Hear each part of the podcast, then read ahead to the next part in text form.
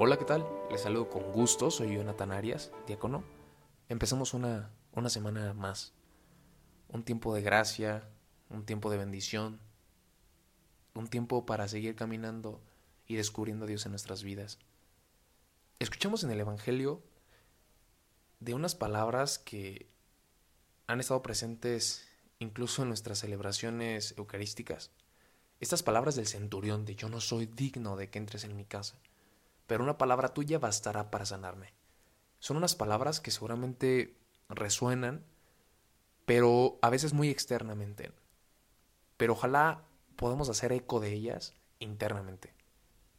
Es que de verdad no, no somos dignos si reconocemos que la dignidad viene entre lo que somos y lo que tenemos para que el Señor llegue. La verdad es que no, o sea, el Señor llega a nuestras vidas porque Él quiere, porque Él le ha parecido bien y porque nos ama. Ese es el sentido de la gratuidad. Y en ese sentido, pues no somos dignos. Su gracia nos hace dignos. Su amor nos hace capaces de Él. Nos hace capaces de su amor. Me llama mucho la atención la capacidad de este Señor de poder darse cuenta que su criado está enfermo. De que una persona que trabaja para Él mm, le hace falta la salud.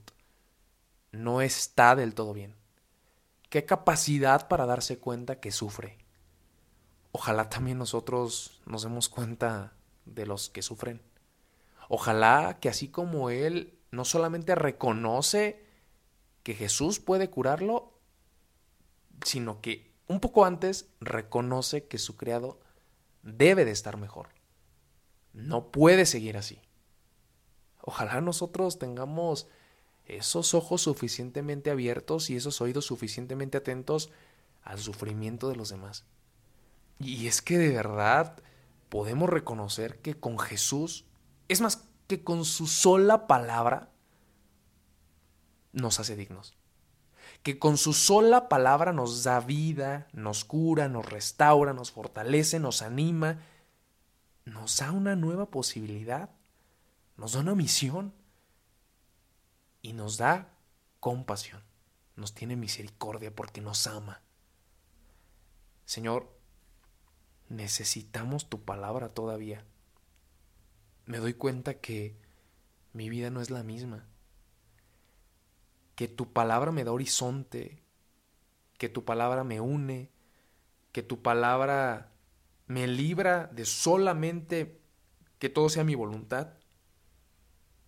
Tu palabra de verdad me libra del egoísmo y me abre un horizonte, me abre los ojos para ver el sufrimiento de, de aquellos hermanos y hermanas y para darme cuenta que tu palabra basta para darme una nueva vida y para dar una nueva posibilidad a aquellos que sufren. Que el Señor nos ayude. Hasta pronto.